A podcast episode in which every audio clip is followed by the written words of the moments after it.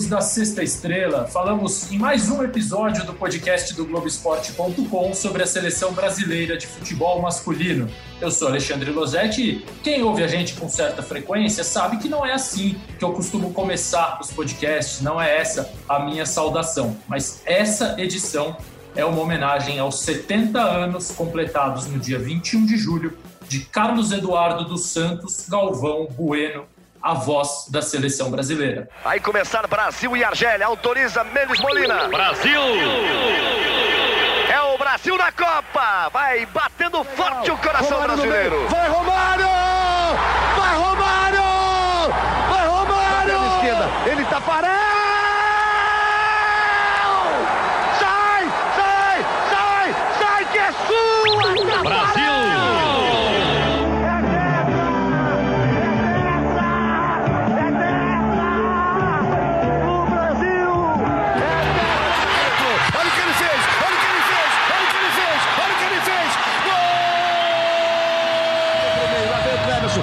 Rivaldo saiu pro Ronaldinho, pé direito, bateu! Gol! Brasil! É penta! É penta! Capricha Adriano. Olha o empate.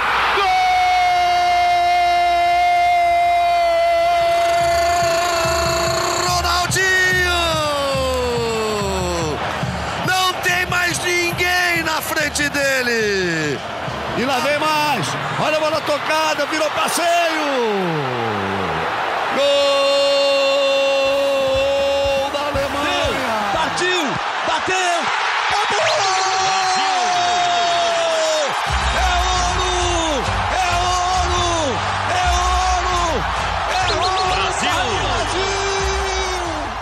Bom, todo mundo sabe que ganhar é bom, ganhar da Argentina é muito melhor. Falar de Galvão Bueno é bom, mas falar com Galvão Bueno é muito melhor.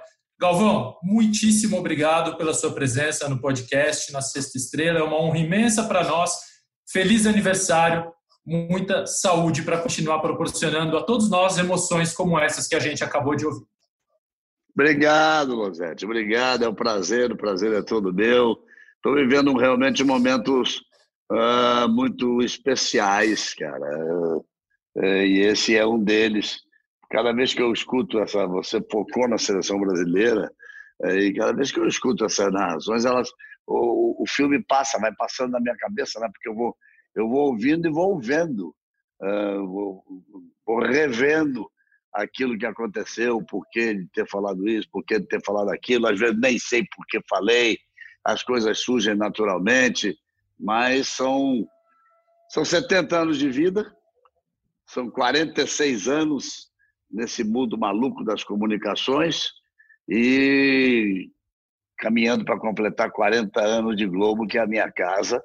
Então é, é, é um momento realmente muito especial da vida. Sabe, sabe o que, que eu que, que eu acho que mais, mais gratificante de tudo, Rosete, é, é ter a convicção de que acho realmente de que conseguir construir uma história digna. Isso é muito bacana. Não tenha dúvida disso, Galvão. Nosso assunto aqui é a seleção brasileira, mas a gente vai viu e vai ver ainda ao longo dessa semana uma série de homenagens todas merecidas e mostrando as suas narrações épicas das corridas de Fórmula 1, das vitórias do Senna, depois Rubinho, Massa, antes o Piquet, é, dos feitos olímpicos, da prata no atletismo, do Gibaneles, da natação, enfim, o seu legado é gigantesco. A gente fechou o leque aqui na seleção brasileira, porque é o nosso assunto. E você falou uma coisa agora, Galvão, que é curiosa, né? São 70 anos de idade, 46 nas comunicações. Mas para nós, para mim, para o Leonardo Bianchi, nosso editor que está aqui com a gente, para as gerações todas, a impressão que se tem é que você narra desde que você saiu da maternidade. Assim, ninguém consegue imaginar o Galvão antes, antes de narrar. Eu acho que você já saiu narrando o seu próprio parto, o seu próprio nascimento. E aí, Galvão, você tem uma história que se mistura muito com a da seleção, inclusive na sua infância. Você nasceu cinco dias depois do Maracanaço, escapou dessa. Quando você tinha oito anos, o Brasil foi campeão do mundo pela primeira vez. Doze anos, o bi. Com 20 anos, o tria. Imagino que a comemoração já tenha sido mais animada. Mas é isso que eu queria saber, Galvão, a tua relação com a seleção antes dela se tornar profissional. A minha relação com a seleção é de paixão absoluta. É, você disse que eu, eu, nasci cinco dias depois uh, do Maracanaço. Eu, às vezes, prefiro dizer que nasci um mês e cinco dias depois da inauguração do Maracanã. Né? O Maracanã está diretamente ligado à minha vida, mas, claro, fica marcado de ter nascido cinco dias depois do, do, do Maracanaço. Esse não tem nada não tem nada a ver comigo, não, mas é, eu estava ali fazendo oito anos, né, porque por fazer aniversário 21 de julho, então às vezes é, é, a Copa terminou, às vezes a Copa não terminou, é, depende, depende da edição, e eu me lembro de algumas coisas realmente do, do, do primeiro título brasileiro. Eu, meus pais tinham se mudado do Rio para eu sou carioca, com muito orgulho, é, amo o Rio de Janeiro, sofro muito com, com, com, com, as mazelas hoje do Rio, com a violência, com todos os problemas, mas amo muito o Rio de Janeiro. É, mas eu, muito cedo, saí, depois voltei.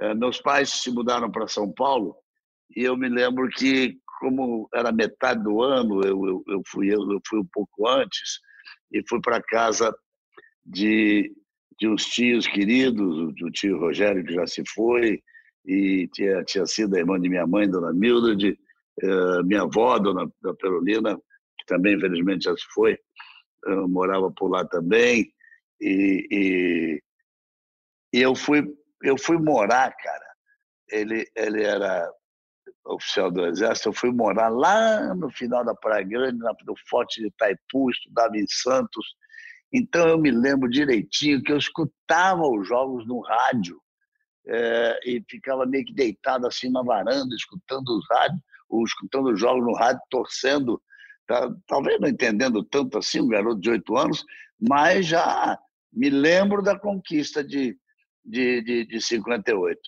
A de 62, a, a, os vídeos passavam no Chile, né? eles vinham nas asas da Varig, a grande Varig, viajei o mundo inteiro na Varig, e hoje podemos falar nela, infelizmente não, não existe mais, é, e passava no dia seguinte. Então, eu, é, eram, duas, eram dois momentos, eram duas grandes curtições, porque eu, eu, eu escutava no rádio. Eu, eu confesso a você que eu vi o Newton Santos fora da área naquele pênalti em cima da Espanha. Ele estava fora da área, não pulou para fora da área, estava fora da área. E, e no dia seguinte eu assistia na televisão. 70, a primeira transmissão, a primeira transmissão ao, ao vivo para o Brasil, né? Para a Europa já tinha sido antes e foi um, um grande, um grande, um grande barato. E as outras eu estava lá narrando, né? As outras conquistas em 94, em 2002 eu, eu estava lá narrando e Deus me deu essa, essa, essa, essa, essa, esse presente de transmitir três finais de Copa do Mundo com o Brasil seguida, né? 94, 98 e, e 2002. A seleção é, ela faz parte absoluta da minha vida. Você disse agora há pouco que você viajou o mundo nas asas da Varig e viajou com a minha mãe, que foi comissária da Varig durante 28 anos e fez voos com você. Ela já me contou isso algumas olha, vezes. Olha, olha que coisa bacana. Pois é, com você e com tantos outros jogadores, enfim, né, pessoas de todas as sempre, áreas. Sempre, me... muito, sempre, foi sempre bem tratado, Lozete. A, a, a Varig foi um, foi um dos orgulhos do Brasil, sem dúvida nenhuma. Por ela, com certeza, tenho certeza que sim, Galvão, é, e por todo mundo também. É, você falou sobre ouvir os jogos na rádio, é, no rádio, e eu fico pensando que quando a gente não tinha imagem, né, quando vocês tinham apenas a voz, aquilo talvez fosse capaz de produzir um encantamento em quem estava ouvindo, da imaginação de quem estava ouvindo. Você sabe que o Newton Santos, por exemplo, não pulou nada para fora da área, ele estava fora da área naquele pênalti da Espanha, e isso deve ter aguçado e despertado muito esse seu desejo de poder contar as histórias, de poder é, vender as suas emoções, de poder mostrar é, aquilo que você estava vendo e contar da sua maneira. Esse período só do rádio foi determinante para a tua escolha, Galvão? Fundamental. Bom, para dizer a verdade, o Newton Santos pulou para fora da área assim, né? Mas que eu resolvi deixar na minha cabeça que ele já estava fora da área, né? É, ele fez o pênalti ali contra a Espanha e, pum, esperto, deu um pulo para fora da área. É, mas o grande Newton Santos, né? Assim, o Newton Santos, deixa eu abrir só um parênteses. É, o Newton Santos, um dia, tive a honra, tinha tanta gente, não vou citar nomes aqui, mas tantos gigantes da história do futebol brasileiro foram meus comentaristas por anos, por, por, por, por, algum tempo ou por alguns jogos. E uma vez o Newton Santos ele, ele me disse uma frase tão fantástica, porque o Newton era o Newton era um gênio como jogador, e um lateral esquerdo a, a, muito muito à frente de sua época que apoiava e, e, e os jogadores ganhavam muito menos, mas era uma, uma menor comparação. E um dia ele me disse assim, Galvão, eu não tenho nenhuma inveja do dinheiro que eles ganham hoje. Tenho muita inveja da liberdade que eles têm para atacar. Só Newton Santos para falar uma coisa tão bacana, tão bacana assim.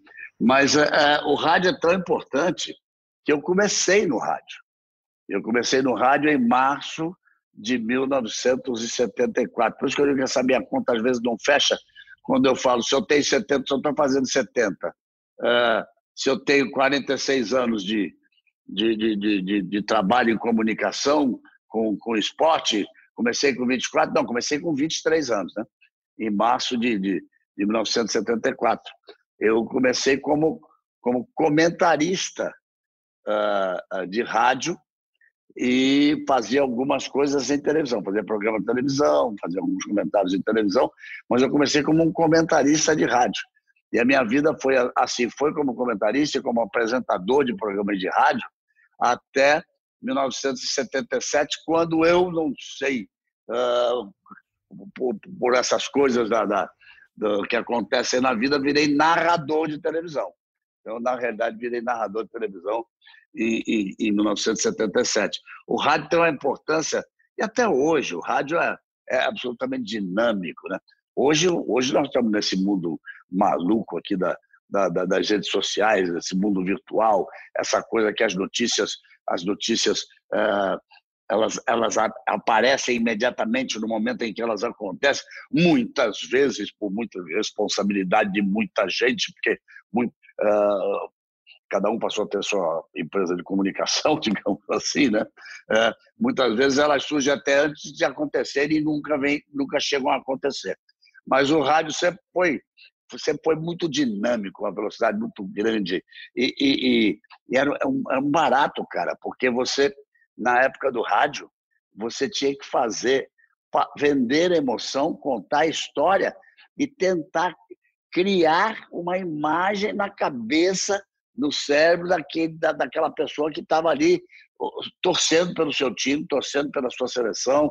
Uh, o rádio tem um valor inestimável. Você falou de um outro tópico que eu tinha separado aqui para a gente comentar. É, você, na verdade, para começar, eu vou lembrar de uma coisa. Em 2018, no Esporte Espetacular, antes da Copa do Mundo, você escalou a sua seleção brasileira de todos os tempos. Como de 2018 para cá, infelizmente, não aconteceu nada que eu acho que possa ter mudado essa sua escalação, né, Galvão? Ninguém conseguiu uma vaga nesse teu time tão seleto muitos desses caras acabaram trabalhando com você ao longo da tua carreira. O time era Tafarel, Carlos Alberto Torres, Mauro, Newton Santos improvisado na zaga e Júnior na lateral esquerda. É, Zico. É, é. Espera um pouquinho, vamos lá, vamos de novo. Tá, vamos lá, Tafarel. Carlos Alberto. Capita. Mauro depois, Ramos. Fantástico, Mauro Ramos. Newton Santos não foi improvisado na zaga, não. Ele foi um quarto zagueiro fantástico depois de ele quando saiu do lateral esquerdo para, jogar Sim. ali como quarto zagueiro, assim como o Carlos Alberto também saiu da lateral para jogar como, como, como zagueiro. Mas vamos lá, vamos lá, então vamos, vamos lá. lá. Tafarel, Carlos Alberto Capita, Mauro Ramos de Oliveira, Nilton Santos. E Júnior. Maestro Léo Júnior. Siga. Maestro na lateral, Falcão, Zico e Pelé. Mas tinha que arrumar lugar para os caras, né? Fazer Sim, né? Não, e tá equilibrado isso aí, tô achando bom. Vamos lá. Garrincha. Eu, eu cometi um crime nessa seleção, mas vamos embora. Garrincha. Ronaldo e Romário. Pois é. E quando eu terminei, eu me lembro que eu estava fazendo isso para o esporte espetacular e, e, e, eu me ajoelhei para pedir desculpas ao Rivelino. Porque quando eu vi, eu tinha é deixado, é tinha deixado, tinha deixado o Rivelino de fora. É, não dá para ser com 12. E me lembro que o técnico coloquei o Zagalo. Então vamos lá. Zagalo, foi comentarista, trabalhou comigo na Copa de 86. Sim. Carlos Alberto Torres, muitos e muitos anos, muitas e muitas vezes. Não tive a possibilidade com o Mauro, mas Newton Santos comentou jogos em narrações minhas, Júnior comentou jogos em narrações minhas. Depois eu fiz o meio-campo com Falcão, que por 15 anos foi meu, foi meu parceiro como, como comentarista. Zico comentou junto comigo. Pelé, nem se fala. Nossa, Pelé, quanto, foram três, só a Copa do Mundo foram três, tendo, tendo a honra de, de, trabalhar com, de trabalhar com Pelé. E depois, como é que foi? Como é que foi o final ali? Depois, Garrincha, Garrincha não. Ronaldo. Garrincha não. O Romário nunca foi muito chegado nesse negócio de comentar. E, Romário, e Ronaldo fizemos Copas do Mundo, Copas das Confederações, fizemos tantas coisas. Então, realmente, rapaz, eu acho que desse time que eu escalei, uh, Tafarel chegou a trabalhar comigo, então, Mauro, quem mais? Mauro, o resto Mauro Garrincha todo, e Romário. Mauro Garrincha e Romário.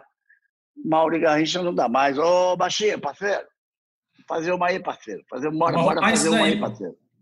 E tem outra coisa, o futebol pós-pandemia, com essas cinco substituições, você pode botar o Rivelino, você pode botar mais um monte de jogador aí que você vai ter espaço para colocar todo mundo para jogar. É, devia ter permitido pelo menos um banco de reserva, mas eu, eu, eu, fui, eu fui montando e fui, fui, e fui, e fui fazendo, porque pela importância que, que eles tiveram, uh, mais antigos mesmo, vejam, uh, uh, o Mauro, o Mauro era uma elegância para jogar, uma coisa impressionante, né? É, é, o Garrincha não pode ficar fora do time nenhum do mundo.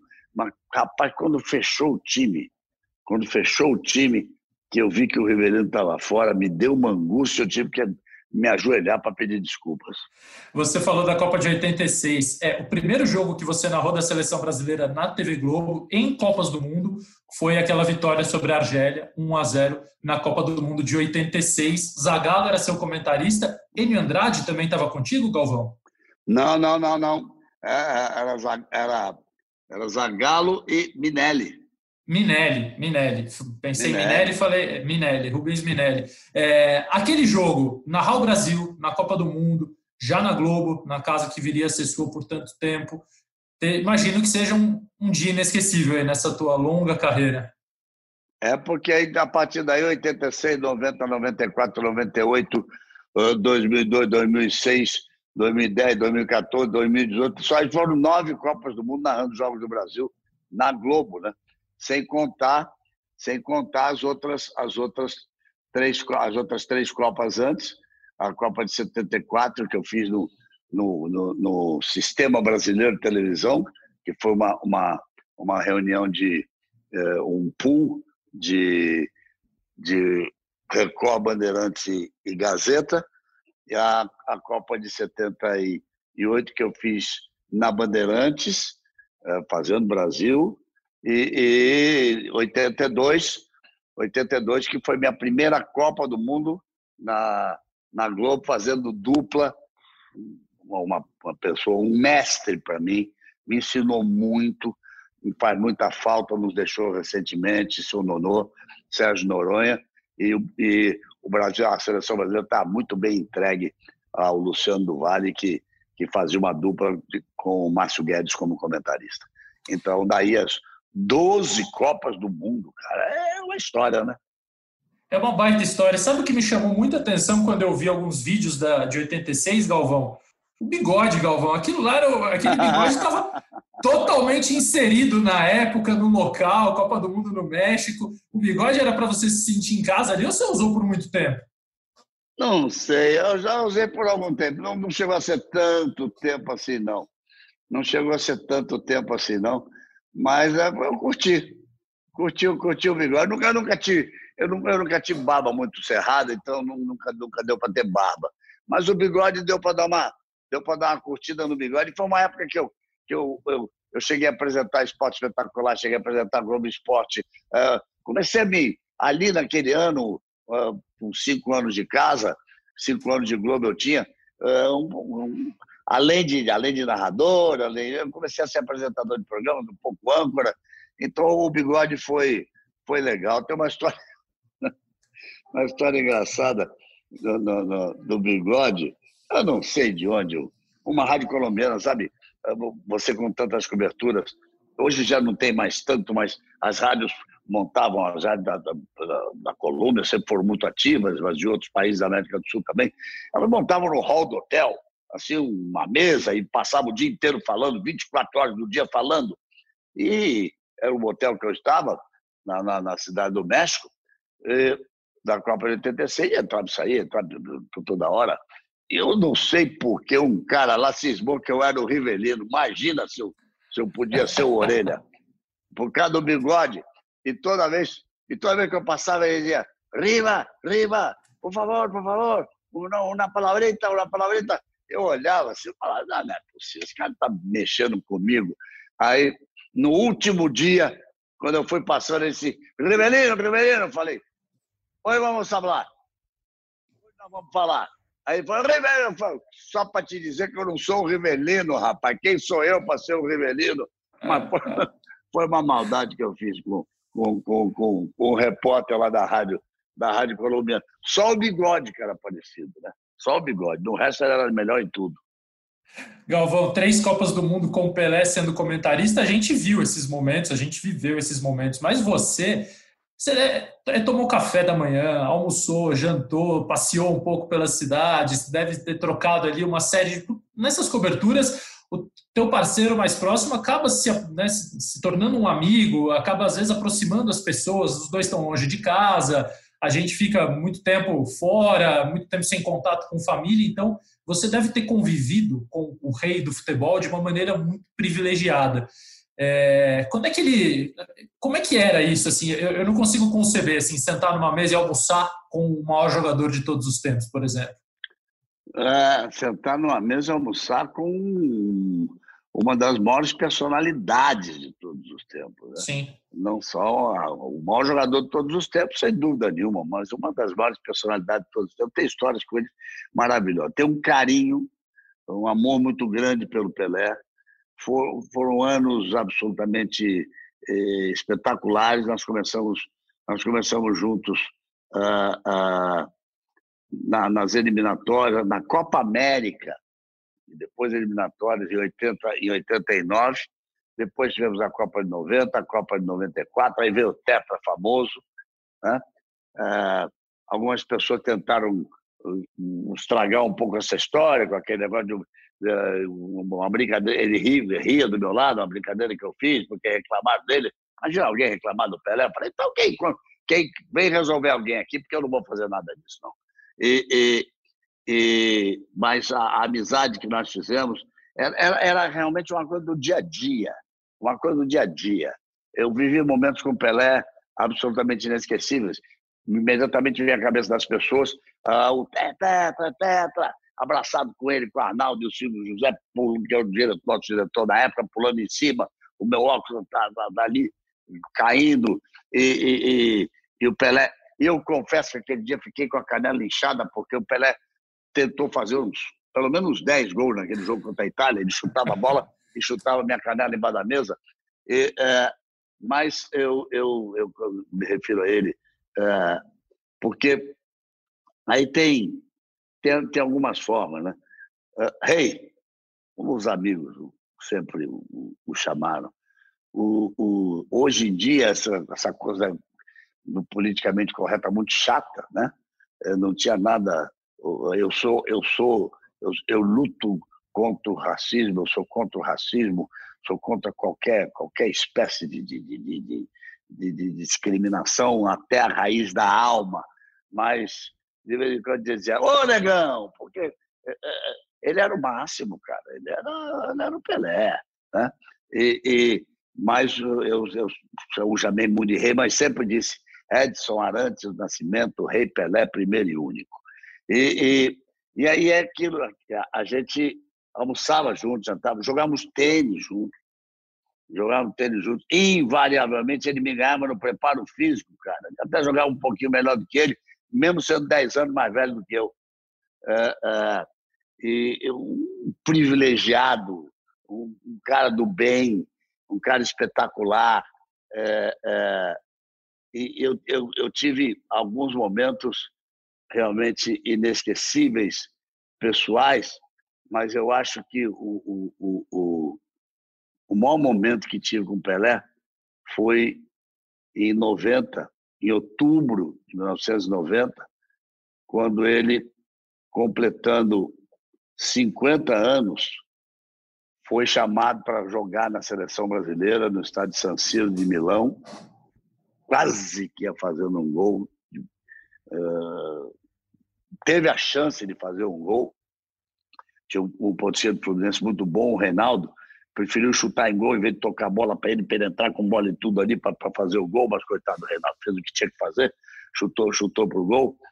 Mas naquele, naquele dia, de tantos e tantos jantares que, que nós tivemos, paguei muito mais jantar para ele do que ele pagou para mim, viu? Era meio, era meio mão de vaca para isso. Mas o, o, o é, naquele dia, uma festa muito bonita, uma, hoje tem muito um lugar onde você tem você tem um restaurante que, que depois vira um lounge ou vira uma balada, uma coisa assim, em Milão, e todo mundo da seleção brasileira e todos que estavam envolvidos naquele, naquele jogo, e personalidades do mundo inteiro, era uma seleção brasileira contra um time de craques do mundo. Imagina a festa dos 50 anos de Pelé, e tinha um pequeno palco onde uh, uh, eram pouquíssimas mesas. Eram pouquíssimas mesas, e ali Pelé estava com a família, estava com, o pai, com a mãe, com irmãos, uh, uh, com amigos de, de, de mais queridos de, de, longa data. E eu estava aqui no meio da galera e o Zoca, o Zoca, grande Zoca, saudade do Zoca. O Zoca veio me chamar, aí disse assim, vem cá, o Pelé tá te chamando, o Pelé tá te chamando. Diz que lugar de, o lugar de parente e muito amigo é lá em cima junto com ele. E me chamou para ir jantar. E eu fui lá jantar junto com o Pelé e com a família dele. Isso é uma coisa que eu, eu nunca vou esquecer, esse gesto de, de carinho de grandeza desse, desse gênio da humanidade chamado Edson Arantes do Nascimento. Aprendi muito com ele. Aprendi muito com ele a nunca dizer não a um fã, em circunstância nenhuma, a nenhum pedido de fotografia, nenhum pedido de autógrafo, a um, nunca faltar um gesto de carinho com quem, com quem goste de você e, e goste do que você faz. Aprendi demais isso com duas pessoas. Meus dois grandes mestres na vida foram dois gênios. E trabalharam outro comentarista que trabalhou comigo fazendo Copa do Mundo, eliminatórias, e que aprendi demais com ele. Um Pelé, o outro Chico Anísio. Baita aprendizado, Galvão. Que, que mestres. É, a gente está falando de tantas coisas e, e, já falamos, passamos por cima de alguns bordões, algumas frases que entraram para a história. O é tetra, é, seguido do acabou, acabou, é tetra. Até hoje, qualquer cidadão, qualquer pessoa, quando termina de fazer alguma coisa que está chato, que não aguenta mais, acabou, é tetra, todo mundo comemora assim. Quem é que sobe? Haja coração, olha o que ele fez Sabe que eu, eu tenho muita curiosidade, Galvão. Eles surgem naturalmente? Você planejou algum deles? É, ou você só percebeu que eles eram legais e que você podia continuar falando depois de falar a primeira vez? Como é que funcionou esse teu processo de criação, especialmente ligado assim à seleção brasileira, aos jogos de futebol do Brasil? Losete, eu acho que se você tiver alguém para criar algum bordão para você, não vale. Eu acho que se você ficar pensando antes, ah, eu vou falar isso hoje, não vale. É, essas coisas têm que surgir naturalmente, todas elas surgiram naturalmente. Todas elas surgiram no momento, uh, a maioria delas até em jogos de seleção brasileira, no momento em que você, em que você se dá, você se permite, sem distorcer a verdade dos fatos, torcer pra, por sua seleção. Ao, ao mesmo tempo que eu, eu digo sempre que eu sou eu sou um comunicador, eu sou um jornalista, sou um radialista, uh, sou um apresentador, mas eu sou um vendedor de emoções. Acho que a minha função básica é vender, vender as emoções. E, e então elas surgem, as coisas vão surgindo. Vou explicar alguns, por exemplo. talvez o mais, o mais duradouro que eu mais falei na vida. Bem, amigos da Rede Globo, é, essa coisa de fazer corrida de Fórmula 1, é, nossa, já sei, aí 40 anos, é, mais do que isso. E, então, você está fazendo uma corrida que é de tarde num lugar, de, é, de manhã num lugar, de madrugada no Brasil, é de tarde, jogo de futebol é, aí pelo mundo, jogo de noite que é de tarde, jogo de tarde que é de noite, é, dependendo de onde você esteja. E confesso que às vezes eu me enrolava e um dia eu travei. Um dia eu travei que era uma coisa de é, é, me deu, será Japão, será Austrália, logo no, logo no começo, acho que mais Japão. E ia passar de madrugada e eu, na hora de fazer a abertura, não sabia se, se dizia se dizia boa noite, se dizia bom dia, o que, que, eu, que, que, que eu ia falar, boa madrugada. Tinha que ser bom dia, né? E aí eu não sabia o que falar, bem amigo da Rede Globo. E aí ficou, virou bem amigo da Rede Globo, nunca mais falei, nunca mais falei outra coisa. O Tafarel, sai que é tu, a Tafarel, que espetáculo, Tafarel, um amigo querido, e, e, e, homenagem recente que me emocionou muito, em 25 minutos né, do esporte espetacular, eu, eu, não vou citar nenhum nome, foi conduzido pelo Tino Marcos, mas não vou citar nome mais de ninguém para não cometer injustiças, uma homenagem a, a, a, a toda essa minha história que eu digo que foi uma história digna nesses nesses anos nesses anos todos. Ainda aparece lá o, o papagaio do Tafarel e já é o segundo que ele ensinou né? e ele fala é é é sabe que é sua. E o papagaio diz Tafarel. O, o papagaio o outro falava sai que é sua. Esse fala Tafarel. E, e, e, e ali o Losetti era o seguinte eu já te contei pessoalmente o Tafarel para mim foi um bom goleiro com todo respeito com todo respeito por Gilmar dos Santos Neves, bicampeão mundial, com todo respeito por, por Emerson Leão, goleiro gigantesco, com o Marcos, com o Dida, com goleiro, estou falando goleiros históricos da, da, da, da, da seleção brasileira. Mas o Tafarel, cara, o, o cara que joga, que, que, que ganha título mundial, que, que joga finais consecutivas, que pega pênalti em semifinal e final olímpica, em semifinal e final de Copa do Mundo, e fazendo tudo que ele fez. Uh, mas teve um momento que eu achava que ele saía pouco do gol, a bola passava de um lado para o outro, ele não saía, me dava um desespero danado. Eu queria dizer, ô Tafarel, porra, vai na bola. E, e, aí, sabe, sai que é sua, Tafarel, quase com, pelo amor de Deus, Tafarel, vai na bola. E assim vão e o que é que sobe, não sei mais o que, mais aquilo, mais aquilo outro. É, é, eu gosto muito de um que não virou bordão, porque eu me dei o direito de usar uma vez só, que foi aquela estreia do Ronaldinho Gaúcho na, na Copa América. Olha o que ele fez, olha o que ele fez, olha o que ele fez. E aí não dá mais. Mas talvez, e na, e na Fórmula 1, na ponta dos dedos, que foi criado com Ayrton, com, com, com Ayrton Senna, e usei para tantas outras vitórias, né, de, de, de, de Nelson Piquet, de, de Rubens Barrichello, de Felipe Massa, de amigos queridos. É, mas o Marocco, o Mário Jorge Guimarães, um dia me disse o seguinte: você tem a noção de que você mudou o nome do Ayrton Senna? Eu falei, como é que eu mudei o nome do Ayrton Senna, rapaz? Ayrton Senna da Silva? Ele falou, não. Ele virou Ayrton Senna do Brasil. Aí eu parei pensei, falei, caramba, rapaz, não é que, não é que foi assim mesmo? Nada pensado, nada pensado.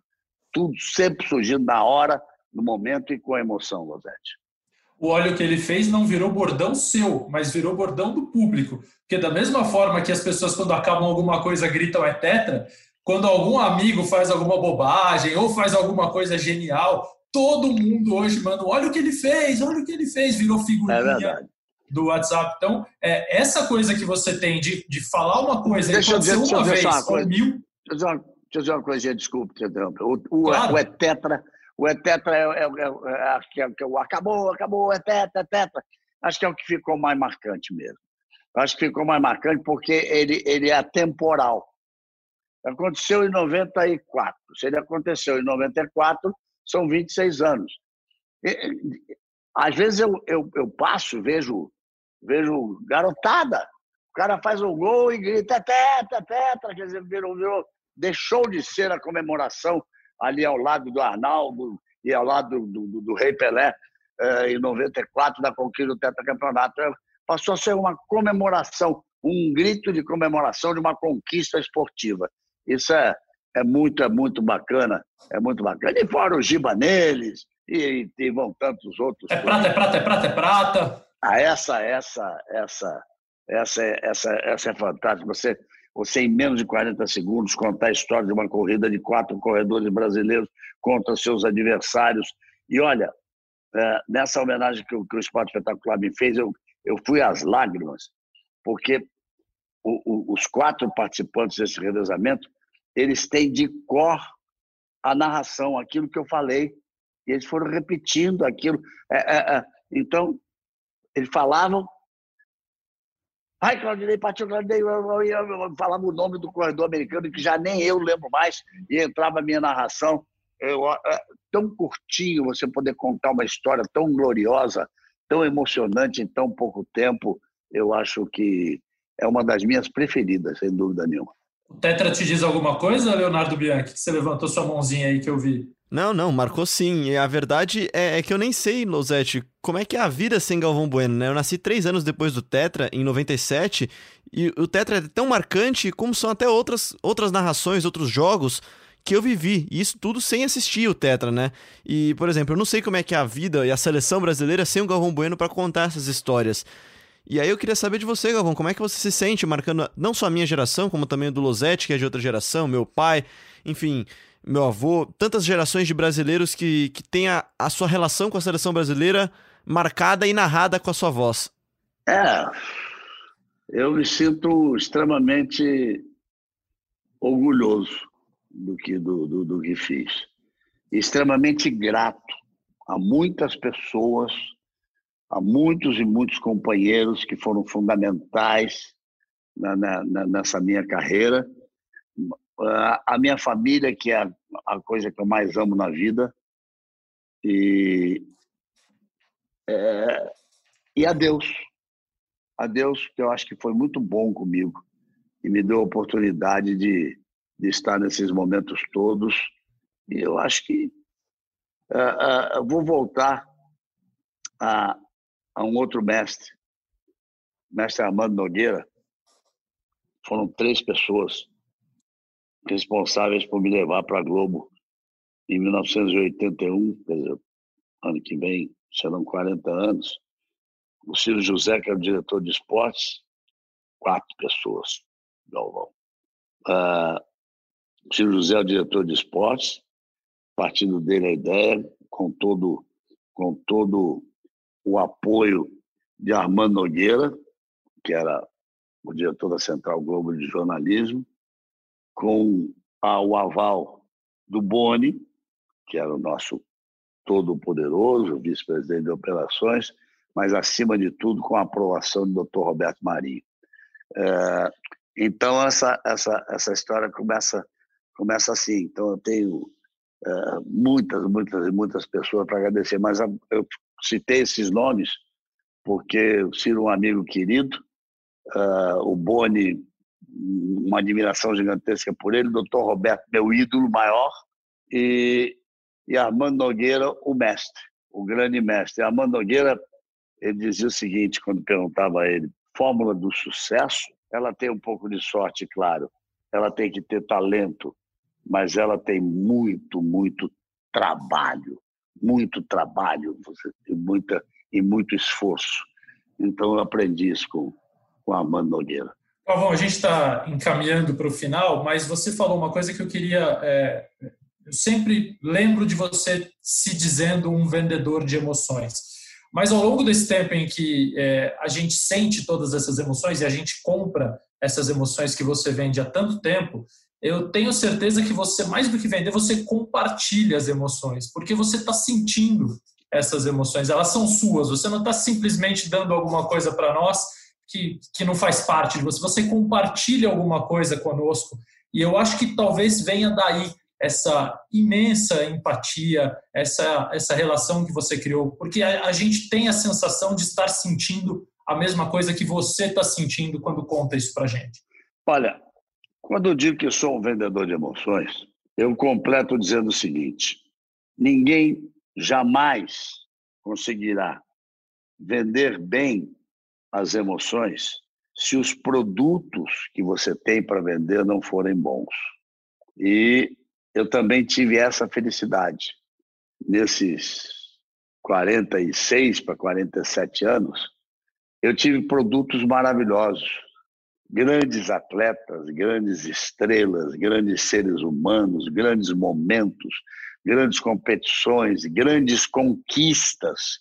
Então, é, é, eu pude me emocionar. Você só vai vender bem e passar essa emoção se você tiver grandes produtos e se esses produtos te emocionarem. Aí você consegue passar para os outros.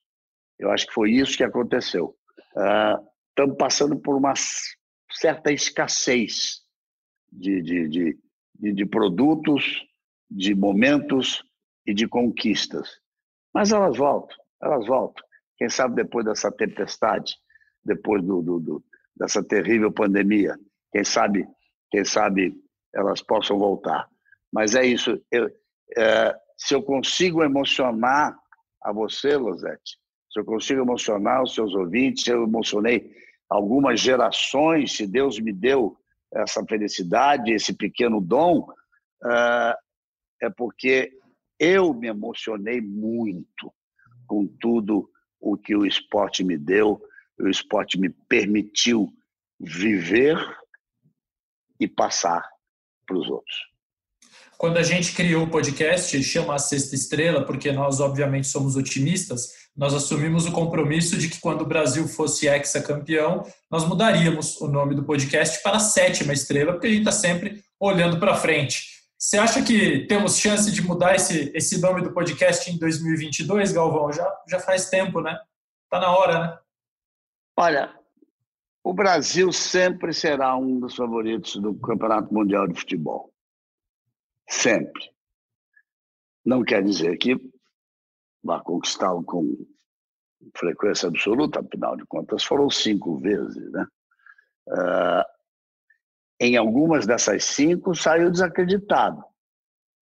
Eu cito muito uma delas quando acho que o Brasil nunca foi tão favorito quanto em 2006 depois de ter conquistado 94, ter feito a final de 98, ter conquistado 2002, aquela seleção, uh, o quadrado mágico, uh, com, com, com Parreira e com Zagallo de volta, uh, gente, um time com só para citar os só para citar os quatro, né? só para citar Kaká, Ronaldo, o, fenômeno Ronaldinho, Gaúcho, Adriano, não deu não chegou, ficou, ficou pelo caminho. Mas, é, ultimamente, não tem ficado bem pelo caminho, não tem se apresentado bem. É, nesse momento, o time brasileiro não é o melhor time do mundo, não. Nesse momento, o time brasileiro está até um pouquinho longe de ser o melhor time do mundo, mas tem sim capacidade de, de, de se recuperar, fazer uma grande Copa vai estar entre as principais seleções em 2022. Vamos torcer. Tomara que o seu podcast vire a sétima estrela. Se virar, certamente será na sua voz, Galvão, não tenho dúvida disso. É, por fim, eu tenho 37 anos aqui. Léo, você fez quanto recentemente? 23. 23. Você já falou um pouquinho, né? Que você não, você não consegue vislumbrar a vida, assim, a seleção. Somando, somando vocês dois, tem 10 menos que eu. É isso, Galvão. É isso. Para você ver a quantidade de gerações que você atinge. É... O Léo já falou o que, o que significa para ele, e eu posso dizer que a minha escolha pela, pela, pelo jornalismo se deu muito porque eu queria trabalhar com esporte. A minha vontade de trabalhar com esporte vem muito das emoções que ela, que o esporte me proporcionou, que os jogos todos me proporcionaram ao longo de infância, de adolescência. Então, para mim, é uma conta óbvia achar que você é um responsável direto pela minha escolha, pela escolha do Léo, pela escolha de tantas pessoas, de tantos profissionais que se inspiram em você e que foram é, é, tocados por você, mesmo quando não sabiam, nem pensavam ainda em que profissão iriam escolher. Então, não tenho dúvida alguma de que, além da imensa admiração, devo essa gratidão muito grande também a você e, e só posso reiterar o desejo de uma felicidade imensa e de muita saúde para que é, possa continuar ainda tocando e inspirando muita gente por muito tempo. Muito obrigado, Lozete. Obrigado.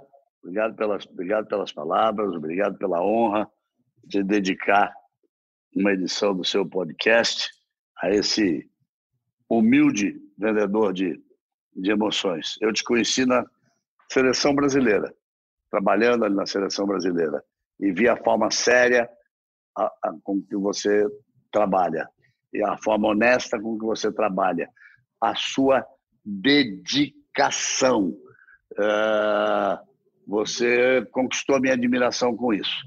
Então, uh, parabéns por sua carreira. Ela tem um futuro muito grande, tenho certeza absoluta. E muito obrigado. Me sinto honrado por ter sido escolhido para fazer esse programa. Que Deus te abençoe sempre e que você tenha muito sucesso.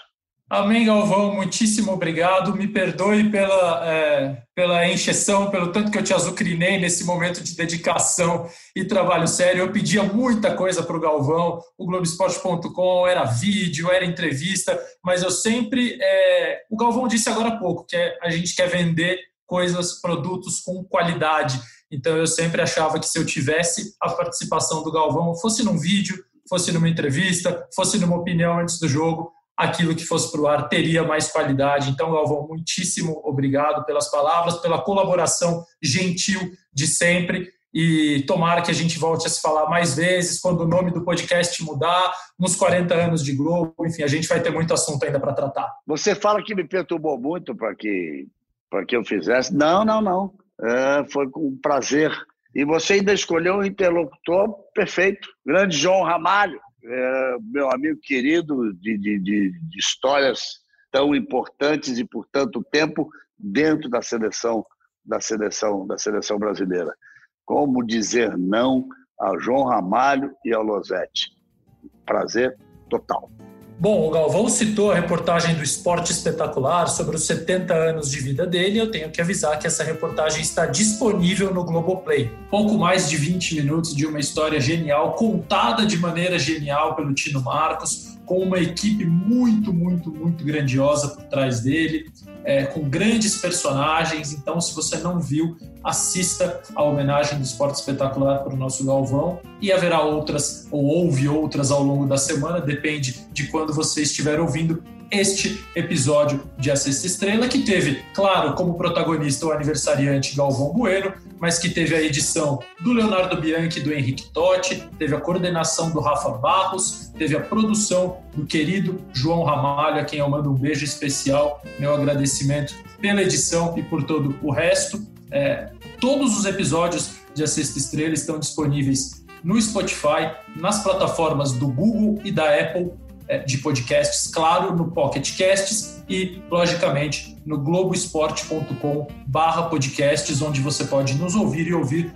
todos os outros produtos da casa. Semana que vem a gente volta com mais entrevistas, mais notícias, mais novidades sobre a seleção brasileira, que volta a jogar segundo a FIFA Comebol em outubro pelas eliminatórias da Copa do Mundo de 2022. Valeu pela companhia, beijos e abraços.